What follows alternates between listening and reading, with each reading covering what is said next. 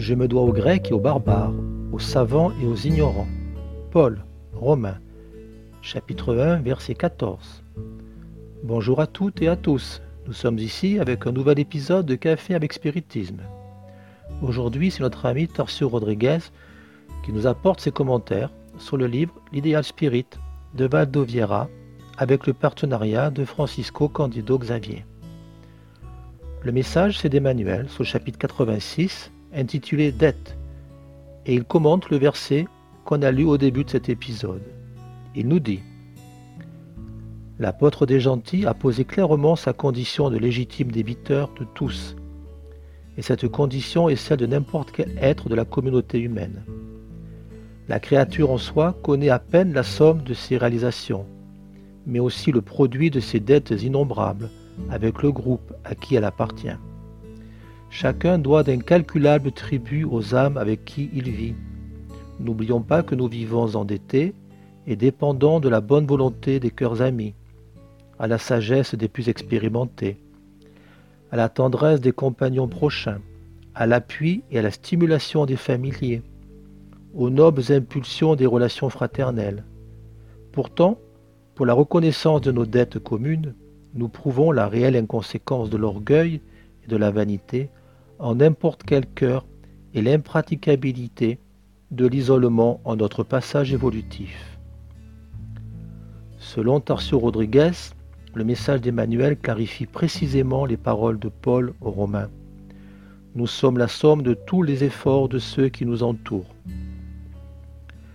Pouvez-vous imaginer tout ce que nous avons reçu depuis notre naissance jusqu'à aujourd'hui? Il a fallu l'engagement et la bonne volonté de nos parents et des personnes qui s'occupaient de nous pour prendre soin de nos besoins jour après jour. L'attention de nombreux professionnels pour que nous ayons toujours la santé, l'éducation, la sécurité.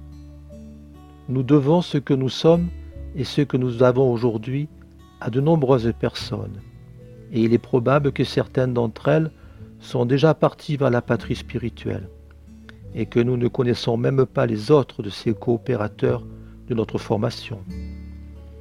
En pensant à cela, il est indispensable de coopérer avec notre prochain, comme s'il était lui-même celui qui nous a aidés dans le passé.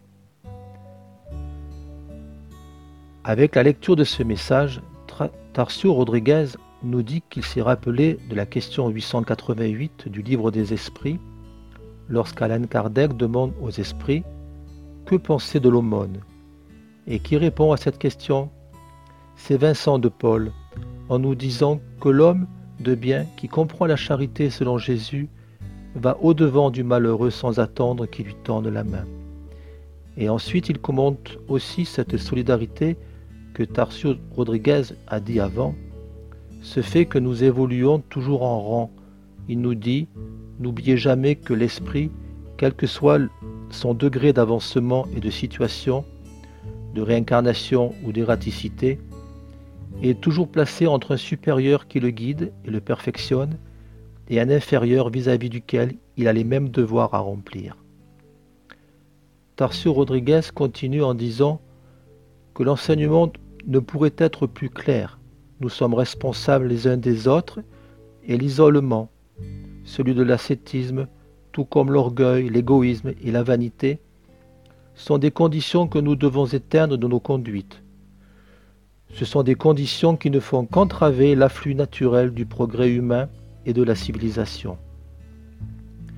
Aidons-nous donc les uns les autres en coopérant pour que les besoins fondamentaux de tous soient satisfaits même si nous ne nous considérons pas capables d'aider, parce que nous avons si peu, mais le peu qui nous reste peut être l'indispensable pour ceux qui n'ont rien, que ce soit de la nourriture, des connaissances ou même de l'espoir.